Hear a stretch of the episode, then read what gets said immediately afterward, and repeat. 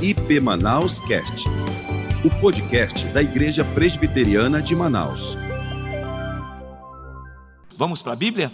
Palavra de Deus? Palavra do Senhor, Lucas, capítulo 24, versículo 49. Apenas um versículo e nós vamos iniciar uma série sobre avivamento espiritual. Por favor, Lucas, capítulo 24, versículo 49. Quem abriu, diga amém. Quem não abriu, misericórdia. Maravilha. Evangelho de Lucas, capítulo 24, versículo 49. Leiamos. Eis que envio sobre vós a promessa de meu Pai. Permanecei, pois, na cidade, até que do alto sejais revestidos de poder. Vamos ler mais uma vez juntos?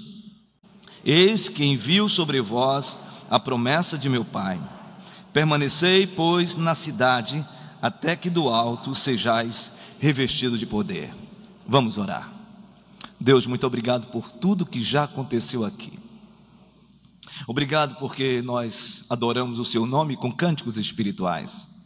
Adoramos o Seu nome com os nossos dízimos e nossas ofertas. Adoramos o Seu nome, ó Deus, nas orações que com clareza e convicção, segundo a sua bondade, que chegue como incenso agradável às tuas narinas nesta noite. Agora, Deus, nós estamos diante da Sua palavra, precisamos da iluminação, precisamos da ação multiforme do Teu Espírito, para que ouçamos tão somente a Sua voz. Aqueles que adentraram aqui, queridos e amados, que sejam grandemente abençoados, edificados pela palavra do Senhor. Perdoa, Senhor, os nossos pecados. Perdoa os nossos pecados. Lava-nos, ó Deus, e que o teu nome seja glorificado em todas as coisas. Em nome de Jesus. Amém. O Dr. Roy Hansen escreveu um livro sobre o caminho da cruz. E nesse livro ele fala algo que me chamou a atenção. Ele disse sobre o conceito de avivamento.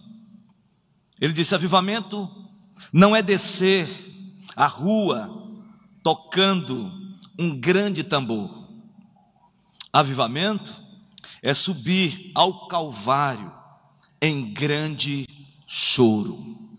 Eu vou repetir. Avivamento não é descer a rua tocando um grande tambor. Avivamento é subir ao Calvário em grande choro. Eu creio, irmãos, que se há um texto que impactou minha vida sobre despertamento espiritual, quebrantamento espiritual, um olhar para dentro de mim e reconhecer a necessidade de ter uma vida na dinâmica do Espírito Santo, é o texto sagrado de Gálatas capítulo 2, versículo 20 e 21, que diz assim, Paulo, de uma maneira categórica, incisiva: Logo, já não sou eu quem vive, mas Cristo vive em mim. E esse viver que agora tenho na carne, vivo pela fé no Filho de Deus, que me amou e se entregou por mim. Falar de avivamento espiritual, falar de derramamento do Espírito, é necessário nós termos, primeiramente, a experiência com o Senhor de uma maneira pessoal. É óbvio que quando nós compartilhamos sobre os grandes avivamentos da história, nós percebemos o derramar de Deus na vida de uma comunidade, na vida de uma igreja, na vida de uma cidade, na vida de uma nação. Mas tudo começa numa experiência pessoal que eu e que você precisamos, é necessário ter com Deus, quando nós nos quebrantamos, quando nós reconhecemos claramente a necessidade de que, de uma maneira muito especial, Deus nos visite nos levando a reconhecermos as nossas mazelas, as nossas fragilidades, os nossos pecados, quando nós entramos num processo de confissão de pecados, certamente, possivelmente, nós poderemos experimentar um derramado do Espírito Santo na nossa vida. O texto que lemos, Jesus está no Monte das Oliveiras. O texto que lemos, Jesus está compartilhando com seus discípulos as últimas palavras. Ele já tinha ido para o Calvário, ele tinha sido morto, sepultado e ressurreto. E durante 40 dias ele estava glorificado, compartilhando com os seus discípulos a respeito do reino. Os discípulos já tinham tido a experiência, como as mulheres diante do túmulo, em perceber claramente a ressurreição de Jesus. Pedro teve essa experiência de contemplar o Cristo ressurreto. Os doze também viram Jesus ressurreto. E a Bíblia diz que 500 pessoas, 500 discípulos, perceberam, viram, contemplaram, provavelmente no mar da Galileia, o texto de Mateus capítulo 28, versículo 16 a 20, quando o Senhor Jesus mesmo disse: Toda autoridade me foi dada no céu e na terra, ide, portanto, pregai o evangelho, pregai a todas as nações, fazendo discípulos a todas essas nações. O que eu quero dizer é que esses discípulos viram Jesus ministrando durante 40 dias. Agora Jesus está no Monte das Oliveiras, ao lado de uma cidade chamada cidade de Betânia, é uma vila e ele ministra para os seus discípulos. E o que me chama a atenção quando ele diz: Eis que vos envio a promessa de meu Pai, permaneçam na cidade até que vocês sejam revestidos de poder. Ali eu percebo claramente Jesus dando uma tríade da experiência poderosa que iria acontecer na história da igreja. Porque Jesus está ali mostrando claramente a sua própria ressurreição. E aí a gente entende o que Paulo, escrevendo em 1 Coríntios capítulo 15, diz: se Cristo não ressuscitou, é vã a nossa fé, é vã a nossa pregação, e permanecemos ainda mortos nos nossos próprios pecados. Então ali está o Cristo ressurreto. Mas mais do que isso, se você observar no versículo 51 do capítulo 24, você vai perceber claramente ali Jesus dando as suas últimas declarações, dizendo que ele estava indo para o Pai e abençoou os discípulos. Ali estava com clareza não só o ato da ressurreição de Jesus, mas também da ascensão de Jesus. Jesus sendo assunto aos céus. Mas há um terceiro aspecto que nos chama atenção: não só a ressurreição de Jesus, não só a sua ascensão que iria acontecer, mas Jesus mesmo disse claramente: Eu vou para o Pai, como diz lá no texto de João capítulo 16, mas eu não deixarei vocês órfãos, eu deixarei com vocês o Paráclitos, eu deixarei com vocês o Consolador, eu deixarei com vocês o Espírito Santo, porque convém que eu vá para que o Espírito venha. Então, ali inicia-se também a dispensação do Espírito na vida da igreja. Então, nós temos nesse texto, nesse breve versículo, esse bonjo de significados importantíssimos, que é sobre a ressurreição do Cristo, a ascensão do Cristo e a dispensação do Espírito. Por isso o tema de hoje é revestidos de poder. O que, que a gente pode aprender com esse pequeno versículo a respeito de sermos revestidos verdadeiramente de poder? Olhe para o texto então, e nós vamos encontrar três lições, três menções que Jesus faz que nos chama a atenção para que compreendamos a mensagem contundente da palavra de Deus nesta noite. Versículo de número 24, capítulo 24, versículo 49 diz: Eis que envio sobre vós a promessa de meu Pai. A primeira menção que Jesus fala aqui sobre esse derramado Espírito, sobre esse encher-se do Espírito, é que ele diz aqui que Deus deu uma promessa. a promessa do Espírito. É óbvio que Jesus, quando fala sobre eis que vos envio sobre vós a promessa de meu Pai, ele está se reportando ao texto de Joel, capítulo 2, versículo 28.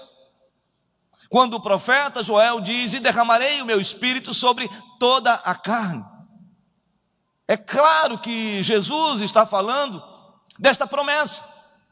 A promessa do Espírito que no Antigo Testamento, de uma maneira específica, atuava na vida dos sacerdotes, untando, enchendo-os, simbolizado pela, pelo óleo derramado sobre a cabeça até os pés, dizendo-se de que ali aquele sacerdote, ao entrar no lugar santo e no lugar principalmente santo dos santos, precisa estar completamente envolvido com a presença do Espírito.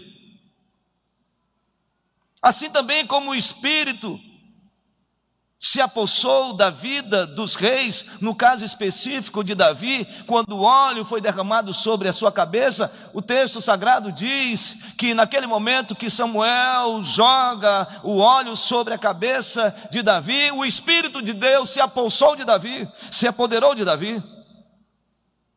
Nós podemos perceber isso também na vida dos profetas. Quando eles diziam assim diz o Senhor, esses homens estavam completamente envolvidos pela presença do Espírito para profetizar às nações e principalmente a nação de Judá e a nação de Israel. O que eu quero dizer é que no Antigo Testamento havia uma especificidade muito clara do Espírito Santo. Isso não quer dizer que o Espírito Santo não atuava no meio de Israel. Sim, o Espírito Santo atuava no meio de Israel, mas era algo específico. E aí a gente olha Joel capítulo 2, versículo 28, de uma maneira muito mais clara, porque o profeta está dizendo que o Espírito seria derramado sobre toda a carne. Não só numa individualidade, mas sobre uma coletividade, sobre uma comunidade.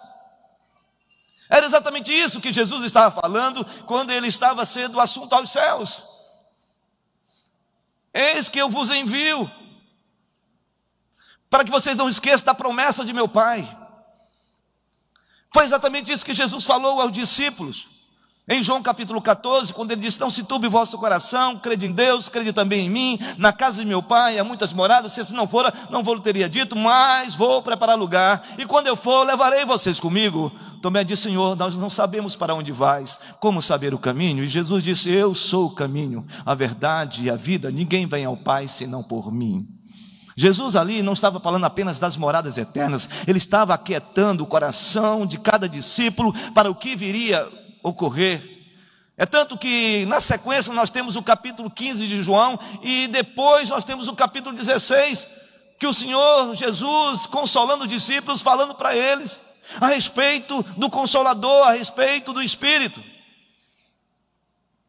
Se você olhar a dinâmica de Lucas capítulo 24, versículo 49, você vai perceber uma relação muito grande com Atos capítulo 1. É lógico que Lucas escreveu o Evangelho de Lucas e Lucas escreveu Atos dos Apóstolos, conhecido como Atos do Espírito Santo também.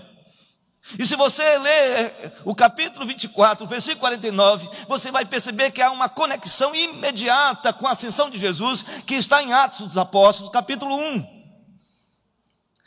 E Jesus, antes de ser assunto aos céus, no versículo 8 do capítulo 1 de Atos Apóstolos, ele diz claramente: Mas recebereis poder ao descer sobre vós o Espírito Santo. Ele está falando da promessa. Então, esses, esses homens e essas mulheres que ouviram esta palavra de Jesus no Monte das Oliveiras, eles saem do Monte das Oliveiras, atravessam o Vale de Cedron, eles entram em Jerusalém e eles vão para um lugar, uma casa, no alto, um cenáculo. E ali eles esperam, em oração, o que Jesus falou: vão para a cidade e permaneçam na cidade. E eles então permanecem naquela casa. É festa de Pentecostes, é o cumprimento, é o momento já digamos assim, de completar a festa de Pentecostes, e o texto sagrado diz que esses irmãos, essas irmãs estavam orando em torno de exatamente dez dias, 120 pessoas, clamando, clamando, clamando. Em Atos capítulo 2, versículo de 1 a 4, diz que um vento impetuoso entrou naquela casa, línguas como de fogo começaram as labaredas sendo derramadas sobre aqueles, aqueles irmãos, aquelas irmãs, e a Bíblia diz que houve um estalido, um barulho fenomenal, e então, naquele momento, todos que estavam orando foram cheios do Espírito Santo, e quando eles foram cheios do Espírito Santo, eles começaram ali a glorificar a Deus, exaltar a Deus, e algumas pessoas que estavam ali em volta daquele grande movimento que estava acontecendo no cenáculo, aquela gente que estavam vindo exatamente, subiram, subiam para Jerusalém para celebrar as grandes festas, festas como Páscoa, festa como a festa dos tabernáculos, agora eles estavam aqui na festa do Pentecostes, e eles estavam adorando, celebrando ali. Também, eles iam para aquele lugar, para adorar a Deus também, eles, eles iam para aquele lugar, o templo de Deus, para ler a palavra, para fazer suas ofertas, então havia uma confluência de gente naquele lugar. Esses judeus religiosos, a maioria da diáspora, aqueles que eram da dispersão, aqueles que falavam outras línguas, grego, principalmente, e mais do que isso, estavam ali os arábios, os mesopotâmicos, os atenienses, estavam ali todo aquele povo que vivia longe da cidade santa, mas que iam adorar, então havia ali um grande movimento de religiosos, dos judeus piedosos, diante daquele fenômeno, e quando eles perceberam que havia ali uma manifesta poderosa de Deus, uma ação poderosa do Espírito Santo, eles olharam e alguns disseram: essa gente está embriagada. Essa gente está bêbada. E no meio de tudo aquilo, a Bíblia fala que Pedro se levanta dentre os apóstolos e fala: Nós não estamos embriagados. O que está acontecendo aqui é que está se cumprindo a promessa do profeta Joel. E eu quero que você abra a sua Bíblia para você entender isso melhor. No capítulo 2 de Atos Apóstolos, versículo 16. Observe o que diz Atos Apóstolos, capítulo 2, versículo 16. Diz assim a palavra de Deus, Atos Apóstolos, capítulo 2, versículo 16. Vocês também na internet podem abrir a Bíblia. Mas o que ocorre é o que foi dito por intermédio do profeta, disse Pedro. E acontecerá nos últimos dias, diz o Senhor, que derramarei o meu espírito sobre toda a carne, vossos filhos, vossas filhas profetizarão, vossos jovens terão visões e sonharão vossos velhos, até sobre os meus servos e sobre as minhas servas derramarei do meu espírito naqueles dias e profetizarão, mostrarei prodígios em cima do céu e sinais embaixo da terra, sangue, fogo e vapor de fumaça, o sol se converterá em trevas e a lua em sangue, antes que venha o grande e glorioso dia do Senhor. Então, o que estes homens estavam falando, após a ascensão de Jesus, entronizado agora, glorificado, desde o seu ministério, da sua ressurreição, agora ele passa como se fosse uma espécie de bastão para os discípulos, no sentido de que o que iria atuar na vida deles era o Espírito Santo, de maneira plena. Agora o Espírito Santo desceu não só sobre algumas pessoas, mas sobre toda uma comunidade. Não era apenas da individualidade, mas agora era sobre homens e mulheres. O Espírito Santo derramou-se sobre toda uma comunidade. E aí aquelas pessoas ficaram todas perplexas, porque havia uma intrepidez, uma santa ousadia, uma força extraordinária, sobrenatural estava acontecendo naquele lugar. E Pedro então diz: o que está acontecendo aqui é o cumprimento da promessa. Ele poderia muito bem ter dito assim: o que está acontecendo aqui foi predito pelo profeta Joel.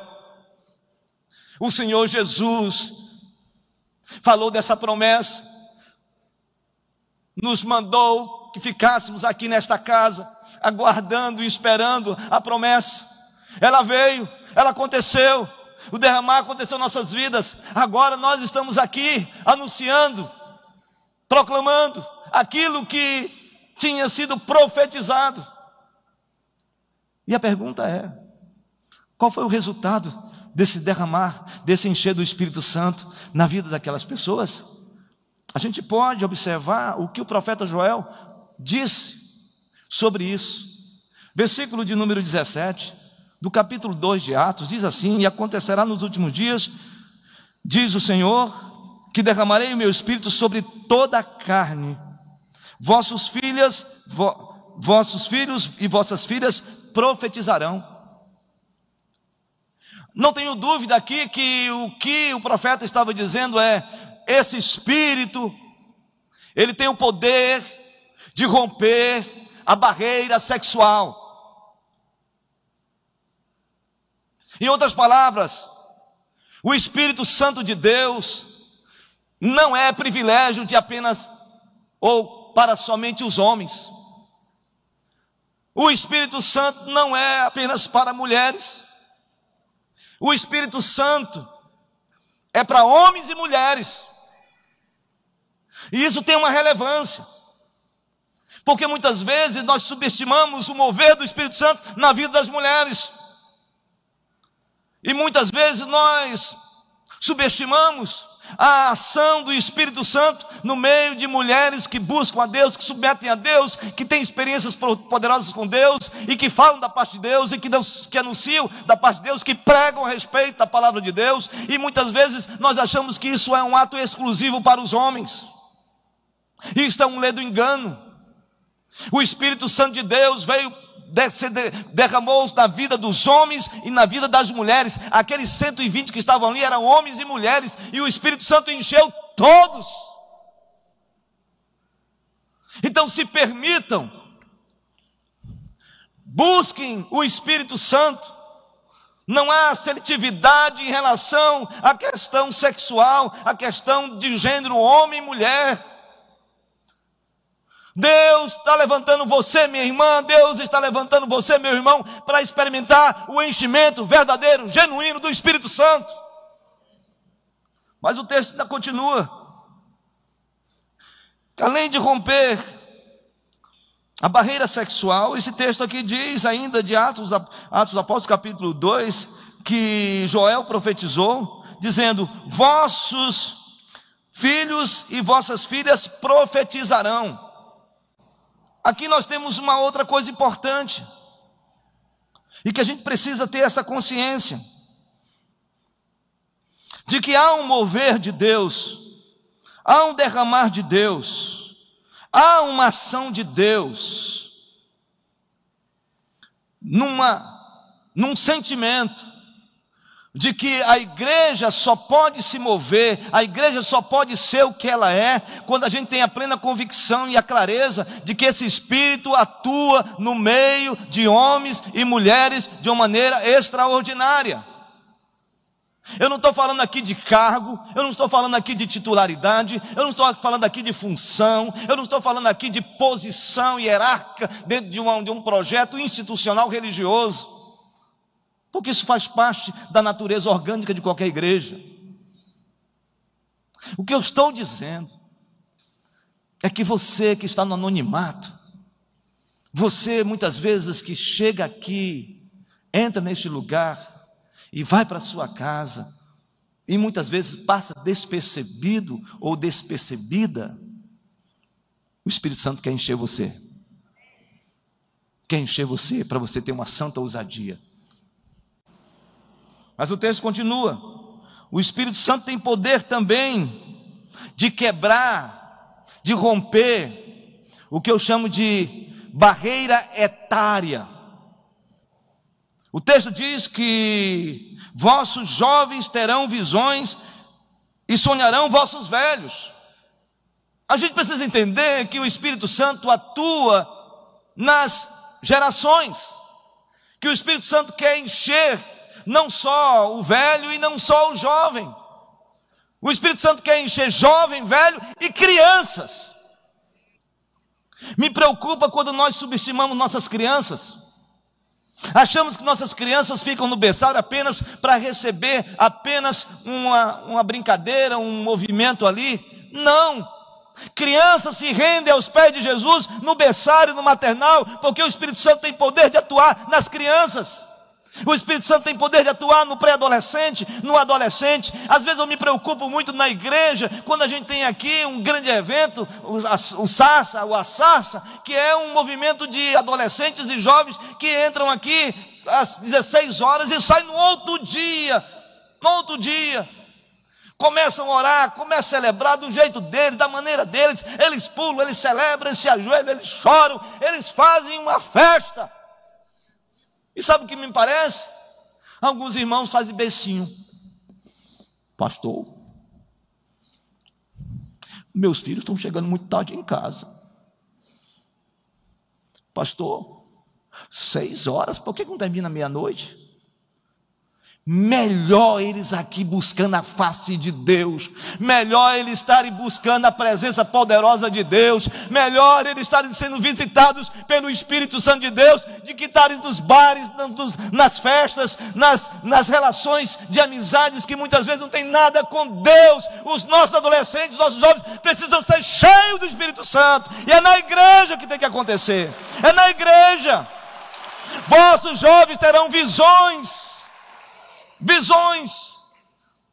Eu quero ver jovens e adolescentes aqui com ideais, com sonhos, cheios de alegria, empolgados, felizes, porque quando estiverem na universidade, na escola, eles não sejam agentes secretos do reino de Deus, mas eles possam, podem bater no peito e falar assim: vocês podem vir com todo tipo de ideologias, vocês podem vir com todo tipo de teorias evolucionistas da face da terra, mas saiba de uma coisa: a minha fé em Cristo Jesus não é uma fé cega, é uma fé também cheia de razão, cheia de convicção, cheia de conhecimento. A minha fé está embasada na palavra de Deus, ela é absolutamente a palavra que norteia a minha vida e pode mudar a sua vida.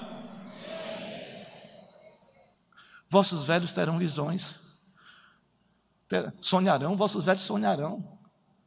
Já pensou numa coisa dessa? Tem gente que olha para pessoas acima dos 60, 65, 70, 75, 80. Tem algumas pessoas que passam e dizem assim: já está no bico do corvo. A gente precisa respeitar os cabelos brancos, até mesmo aqueles que pintam. Mas imagine essa cena. Caleb.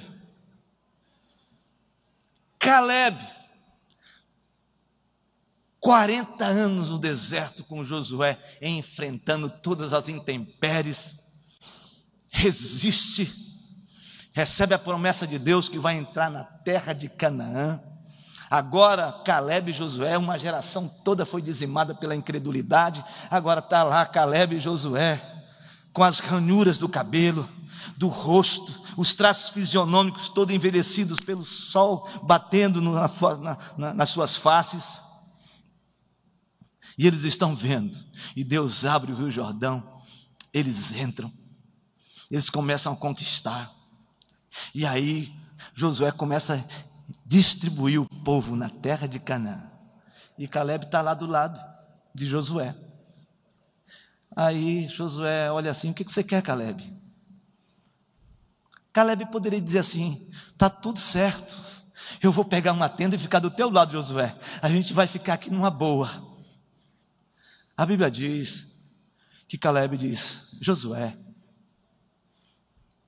essa conversa eu já tive com Moisés eu quero ter com você agora. O Senhor me deu por herança Hebron. E eu quero conquistar esta, este alto, este lugar alto chamado Hebron. Josué, eu sei que lá tem gigantes, mas o Senhor me deu por herança. Eu vou subir e vou conquistar essa terra. Você sabe com quantos anos esse cara falou isso? 85 anos. E não fica dizendo, não, pastor, mas no Antigo Testamento a coisa era diferente. Diferente nada. 85 anos. Ele estava com sangue nos olhos. Ele estava sonhando. Ele estava expectado com aquilo que Deus prometera a ele. Meu irmão, minha irmã, em nome de Jesus, Deus está soprando na sua vida também. O Espírito Santo quer lhe encher, meu irmão, minha irmã. Você que já é um idoso, uma idosa, você que se sente já na geração de ouro, você que se sente aqui na igreja, você não foi chamado para ficar sentado, não. Pode sonhar, pode sonhar com grandes coisas ainda. Deus ainda tem para você. Hebron para você. Então lute por Hebron, conquiste Hebron, avance Hebron. Em outras palavras, seja uma bênção na sua casa, seja uma bênção na igreja, seja uma bênção nos seus negócios. Continue sonhando, acreditando, porque o Senhor é contigo. E quando um servo e uma serva de Deus, cheio do Espírito Santo, meus irmãos, ninguém segura. Às vezes eu fico assustado, porque a maioria da turma na sexta-feira, na vigília, quem vai é a turma do cabelo branco. A turma está lá. Senhor, visita-nos, toca na nossa vida. E onde nós estamos? Essa turma de 20 anos, 30 anos, 40 anos. Está que nem aquela música, estava à toa na vida, olhei pela janela para ver a banda passar. Meu irmão, o Espírito Santo quer encher você. Mas aí esse texto também fala que ele rompe a barreira social, sexual, etária e social. Olha o que diz o versículo 18 do capítulo 2. Diz assim: Até sobre os meus servos e sobre as minhas servas derramarei do meu espírito naqueles dias e profetizarão. Isso aqui é um tapa, não de pelica, é um tapa claro na vida da igreja que acha muitas vezes que tem e é necessário ter pedigree social. Tem gente que acha que somente alguns, dentro de uma elite, podem ser cheios do Espírito Santo. Deus não faz acepção de pessoas. Deus quer operar, encher com seu espírito as pessoas mais simples e as pessoas que têm mais condições. Deus quer liberar o seu espírito sobre todos, classe A, classe B, classe C, classe D, classe E, qualquer tipo de classe. Deus quer derramar o seu espírito sobre todos. Louvado seja Deus, porque há muitos irmãos que têm carro e vêm para a igreja de carro. Mas deixa eu falar uma coisa para você. Alguns irmãos nossos, queridos, amados, vêm para a igreja, saem de suas casas muitas vezes quatro horas, 16 horas, 16 e 30, chegam aqui às 18 horas, depois voltam para casa 10 horas, 11 horas. Esses irmãos não tem carro. Esses irmãos muitas vezes moram além da barreira, quem conhece Manaus, na Zona Leste, lá no Tarumã. Esses irmãos vêm para a igreja com filhos, crianças no colo. Esses irmãos vêm muitas vezes com sandália nos pés, por causa da palavra de Deus. Esses irmãos chegam meia-noite em casa e cinco da manhã eles têm que acordar para pegar o, o ônibus para o trabalho.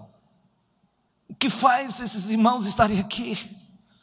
Ninguém veio aqui hoje porque disse assim: eu resolvi hoje ir para a igreja, para um relacionamento social. Mesmo aqueles que têm a intenção distorcida do porquê veio à igreja, quem trouxe você foi o Espírito Santo de Deus. Você diz assim: Meu Deus, eu vou para aquela igreja e vou ouvir aquele pastor, eu não aguento, mas é o Espírito Santo que trouxe você. Você está entendendo isso? Porque Ele quer encher você, Ele quer encher você com seu Espírito, Ele quer encher todos, servos e servas. Não há classe social.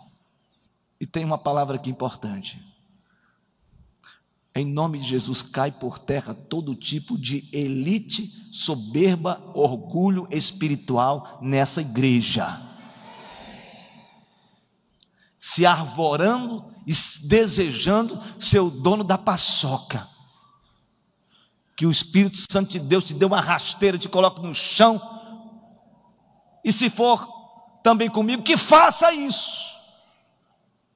Mas que eu quero e o meu desejo é que Deus encha verdadeiramente essa igreja com o Espírito Santo. Semana passada eu fiz uma, um desafio para os irmãos. Que durante sete dias nós não falássemos mal um do outro. Não falássemos mal de, das pessoas. Vocês estão lembrados disso? Quem lembra disso, levanta a mão. Ótimo, maravilha. Alguém diz, pastor, eu não levantei, então estou livre. Não, está livre não. Deixa eu só falar uma coisa para você. Quarta-feira, uma irmã passou por mim, diz: Pastor Francisco, Deus falou muito comigo, mas eu não estou aguentando. Vamos para o texto, Lucas capítulo 24. Observe o que diz Jesus. Ele faz menção, primeiramente, de uma promessa. Em segundo lugar, ele faz menção sobre um lugar. Ele faz menção sobre um lugar. E olha o que o texto diz: Eis que envio sobre vós a promessa de meu Pai, permanecei, pois, na cidade. Ele está falando de que cidade? Jerusalém. Agora eu pergunto para você: você acha que os discípulos queriam voltar para Jerusalém? Pense comigo, reflita comigo aqui. Esses discípulos viram o martírio de Jesus, viram os algozes, o de Jesus e deles mesmos. Esses discípulos viram Jesus sendo açoitado. Esses discípulos estavam ali no movimento quando Jesus foi escarnecido. Esses discípulos viram Jesus sendo crucificado. Esses discípulos viram o vitupério de Jesus, a dor e o sofrimento de Jesus. Eles viram a vergonha que Jesus passou, se tornando anátema. Se tinha um lugar que os discípulos não queriam ir, era para Jerusalém. É tanto que, se você observar o versículo, capítulo 23, você vai encontrar uma cena interessante depois da crucificação de Jesus. Dois discípulos, eles saem de Jerusalém e vão para uma cidade, a cidade de Emaús. E no caminho de Emaús, eles estão entristecidos, por quê? Porque Jerusalém, na cabeça deles, é lugar de fracasso é lugar de derrota, é lugar de opróbrio, é lugar de vergonha. Mas o texto diz que eles estão indo e aparece Jesus glorificado e começa a falar, falando, falar com eles. Na, e no bate-papo, ele pergunta o que está acontecendo. Ele diz, ele diz: Você não está sabendo? Jesus de Nazaré, aquele que nós tínhamos como Messias, foi crucificado, foi morto, e agora não tem mais sentido. E aí Jesus começa a contar uma história para eles sobre a história da salvação. Ele começa a falar sobre o Messias, ele começa a falar do Antigo Testamento, ele começa a compartilhar com eles sobre a promessa de Deus. E aí eles varam à tarde, entram já na noite e sentam para comer. E na hora que eles começam a comer, acontece algo. Os discípulos percebem que quando ele abre, parte o pão, eles dizem: Meu Deus, quem está com a gente aqui é o Senhor. E quando eles falam isso, o Senhor Jesus sai de cena. E eles dizem: acaso nós não percebemos que era Jesus que estava aqui, o nosso coração estava compungido diante disso tudo? Os discípulos estavam com uma enorme dificuldade de voltar, mas eles obedeceram, eles atravessaram o vale de Cedron, entraram em Jerusalém, e permaneceram na cidade e num lugar chamado cenáculo, que é um alto da casa, e eles estavam lá orando, eles estavam buscando. O que, que a gente pode aprender com isso? O que, que a gente pode aprender na nossa vida? É que esse poder que eles receberam foi poder para testemunhar. Quando eles foram cheios do Espírito Santo, eles receberam poder para testemunhar. A palavra testemunho lá de Atos Apóstolos, capítulo 1, versículo 8, mais recebereis poder e sereis minhas testemunhas. A palavra testemunha é martiria. ou mastirel, que, se, que está ligado ao substantivo marte, que significa aquele que é capaz de morrer por uma causa. Esses homens e essas mulheres receberam o poder de Deus, a autoridade de Deus, o dinamis de Deus, e foram implodidos no coração para testemunhar. Policarpo foi colocado, confrontado pelo procônsul, dizendo: Você precisa abrir mão da sua fé, você precisa negar a sua fé. Ele disse: Eu jamais negarei a minha fé. Há 86 anos eu sirvo esse Jesus e nunca me fez mal, por que agora eu deveria renunciar a esse Jesus? E este homem foi levado para a fogueira e foi queimado na fogueira, por amor a Jesus. Homens e mulheres, se a gente olha para o texto de Hebreus capítulo 11, a gente percebe lá a nuvem de testemunha que está no capítulo 12 de Hebreus, quando o autor dos Hebreus fala sobre uma nuvem de testemunhas. Porque aqueles judeus cristãos queriam voltar por causa da perseguição, por causa da opressão, muitas vezes, do próprio Império Romano. Eles queriam voltar para a sua antiga religião, a religião judaica. Eles queriam novamente retroceder. E aí ele, o autor dos Hebreus diz: Olha, não retrocedam, não abandone a fé em Jesus porque é uma nuvem de testemunhas, e aí ele fala várias testemunhas que estão ali no capítulo 11, falando sobre a galeria da fé, e no final do texto ele diz: Olha, essas testemunhas muitas vezes foram cortados ao fio da espada, foram açoitados, foram queimados, jogados na, na, na cova dos leões, foram jogados muitas vezes nos, no, nas, nas mais terríveis e agruras de, de ações provocadas pelos algozes, perseguindo a fé, essa gente toda perseverou e permaneceu por causa de Jesus. Por que que nós estamos deixando de testemunhar a respeito de Jesus? Por que que a gente não é mais um agente de transformação no reino de Deus? Por que que a gente sai do nosso apartamento e a gente entra no elevador de um apartamento no 14 andar e desce ali com um vizinho que a gente nunca conversou, que a gente nunca falou, que a gente não dá nem bom dia para ele, e ele sabe quem a gente é. Que a gente não tem coragem de pegar nenhum bolo, assar um bolo e bater na porta e falar: Jesus te ama.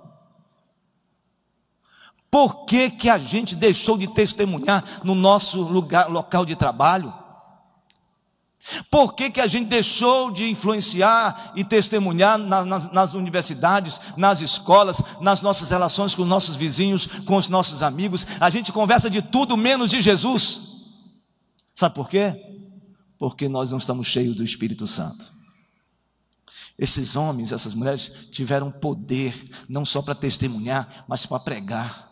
Esses homens, quando foram cheios do Espírito Santo, eles se levantaram. Eles levantaram com autoridade levantaram com autoridade. Nós não estamos embriagados, nós estamos aqui porque Jesus Cristo mudou a nossa vida e Pedro faz o maior discurso teocêntrico, cristológico, evangelístico da história. Pedro levanta diante daquela multidão e fala: Nós não estamos bêbados, mas o que está acontecendo aqui é a promessa do profeta Joel. E eu quero dizer para você que essa promessa refere-se a Jesus Cristo. Ele foi encarnado no nosso meio, ele foi o Verbo, ele é o Verbo encarnado, e ele habitou entre nós cheio de graça e de verdade. E vimos a sua glória, a glória unigênita do Pai, como diz lá no Evangelho de João, capítulo 1. É esse Verbo encarnado, e não somente isso, ele esteve no nosso meio, ele foi, subiu subiu ao Calvário, ele desceu à sepultura, ele ressuscitou, ele está à direita de Deus Pai Todo-Poderoso, Criador dos céus e da terra. Esse Jesus Cristo é que está sendo pregado nesse lugar. E todos ficaram perplexos e disseram: Senhor, diante dessa palavra, o que faremos? O que faremos, irmãos, depois dessa palavra? Arrependei-vos e convertei-vos, e sejam cancelados os vossos pecados e sejam batizados em nome de Jesus. Três mil homens, sem contar crianças e mulheres, foram salvos, alcançados pela graça de Jesus. O que é que nós vamos fazer depois dessa noite? Poder para testemunhar, poder para pregar. e poder para fazer sinais e prodígios. Capítulo 2, versículo 43 diz aqui claramente que esses homens que perseveravam na doutrina dos apóstolos, na comunhão, no partir do pão e nas orações, esses homens experimentaram, essas mulheres, sinais e prodígios. Olha o capítulo 3 de Atos Apóstolos, Pedro diante de um homem moribundo, sentado, aleijado, na porta formosa do templo, e ele levantando a mão todo dia pedindo. Naquele dia Deus encheu Pedro de autoridade e poder, e olhou para aquele homem com as mãos estendidas pedindo uma esmola e disse: Eu não tenho nem ouro e nem prata, mas o que eu tenho te dou. Levanta em nome de Jesus. Meu irmão, minha irmã, eu posso não lhe dar nada nessa noite, porque de mim não há nada, porque eu sou uma pessoa frágil frágil, fragilizado e pecador. Mas eu posso dizer para você nessa noite, em nome de Jesus, se você está cabisbaixo, se você está vivendo um momento de fracasso, se você está vivendo um momento de uma enfermidade terrível, em nome de Jesus, na autoridade do nome de Jesus, levanta agora e seja curado. Seja curado. Foi em Jerusalém que eles receberam o poder para testemunhar, o poder para pregar e o poder para realizar sinais e prodígios. Eu creio, irmãos, que ainda hoje Deus tem esse poder de curar. Eu não sei qual é a sua enfermidade, mas Deus pode curar você pela sua palavra nessa noite. E finalmente, o texto fala, Jesus fala de uma menção, não só a menção da promessa, não somente a menção do lugar, mas ele faz uma menção aqui sobre a expectativa a expectativa. Observe o texto de Lucas 24, 49, diz assim: Eis que envio sobre vós a promessa de meu Pai, permanecei, pois, na cidade, até que do alto sejais revestido de poder, até que do alto sejais revestido de poder. Qual é a sua expectativa? Aqueles homens e aquelas mulheres já tinham recebido o Espírito Santo, eles já tinham sido alcançados pela salvação. Aqueles que estavam no cenáculo orando em Jerusalém, eles já eram salvos em Cristo. O texto de João capítulo 20 diz que eles receberam o sopro do Espírito. Já eram cristãos, seguidores de Jesus, salvos. Mas eles não estavam cheios do Espírito Santo da promessa. Você pode ter o seu coração a sua vida habitada por Deus. Mas talvez a sua vida não esteja sendo governada por Deus. Você pode ter o Espírito Santo residindo na sua vida, mas talvez o Espírito Santo não esteja presidindo a sua vida. Você pode ser um crente do Senhor Jesus, alcançado pela graça de Deus, como diz em Efésios capítulo 1, versículo 13, em quem também vós, após ouvistes o evangelho da verdade, o evangelho da vossa salvação, e tendo nele crido, foste selado com o Santo Espírito da promessa, você já foi selado com o Santo Espírito da promessa, você já tem o Espírito Santo na sua vida, mas talvez você não esteja cheio, cheio, transbordando. Eu não estou falando aqui de um novo Pentecostes, eu não estou falando aqui de um novo derramamento do Espírito ah, na perspectiva do Pentecostes, o que eu estou falando é que nós precisamos, na nossa caminhada, sermos cheios do Espírito Santo. E aí eu quero fazer a pergunta para você: Você é cheio do Espírito Santo? O Espírito Santo controla a sua vida? Você evidencia o fruto do Espírito? Pastor Hernandes Dias Lopes, que vai pregar amanhã na igreja, ele conta em um de seus livros sobre o Espírito Santo a história de um missionário presbiteriano, conhecido como John Hyde. Esse missionário presbiteriano recebeu o chamado de Deus para ir para a Índia. E no navio que ele estava, ele recebeu um telegrama. E o telegrama que ele recebeu o surpreendeu. Ele ficou meio que constrangido com aquele telegrama. Surpreso.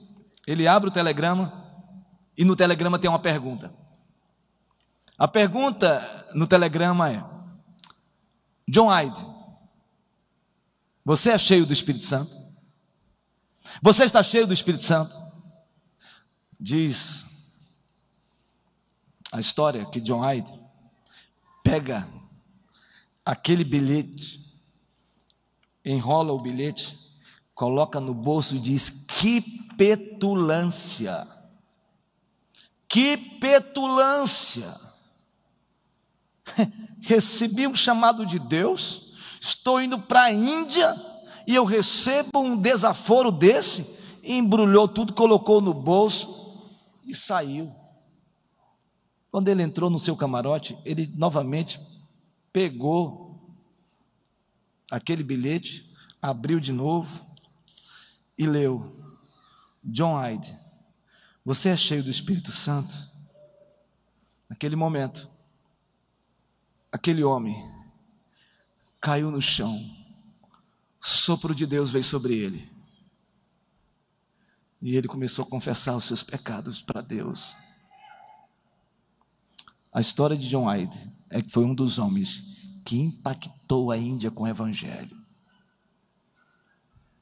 Irmãos, de fato nós estamos cheios do Espírito Santo.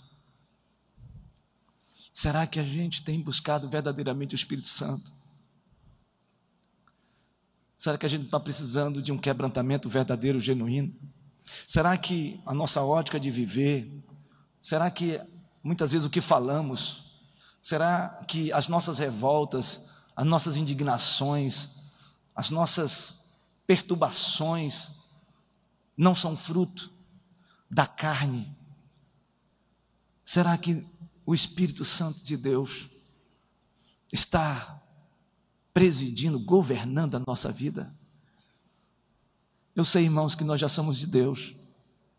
Eu sei que nós temos o Espírito Santo dentro de nós, porque a Bíblia diz lá em 1 Coríntios capítulo 6, versículo 18 e 19. Acaso não sabeis que os vossos corpos são santuário do Espírito Santo e que vós não sois mais de vós mesmos? Eu sei, irmãos, que o Espírito Santo habita na gente. Mas você acha que é só isso que Deus requer de você e de mim? Deus quer encher você com seu espírito. Deus quer derramar o seu espírito. Deus quer fazer você abrir novamente a folha e ler Francisco, você é cheio do Espírito Santo.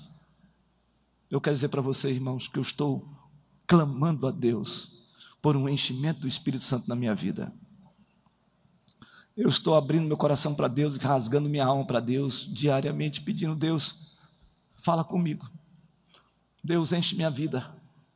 Senhor, transborda meu coração. Senhor, tira de minha vaidade a soberba, a prepotência, a arrogância. Senhor, eu não vou fazer nada por mim mesmo. Senhor, eu não vou me levantar contra ninguém. Senhor, se tu não fizeres, eu não vou mover uma palha, porque é o teu espírito que faz, que move a igreja.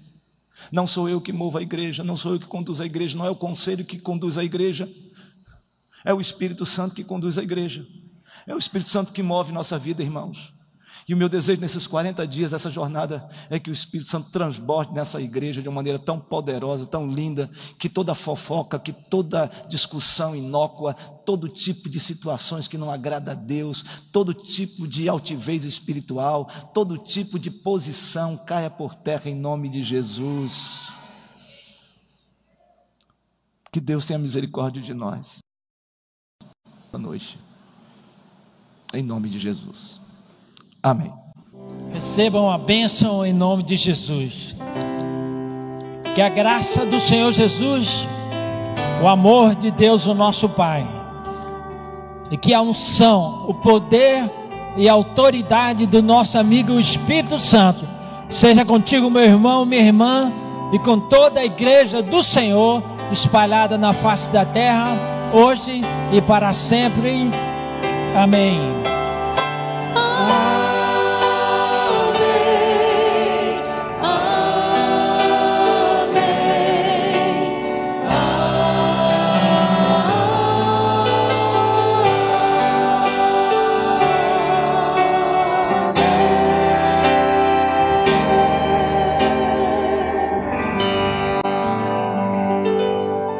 Irmãos, vamos aplaudir o Rei dos Reis, o Senhor dos Senhores.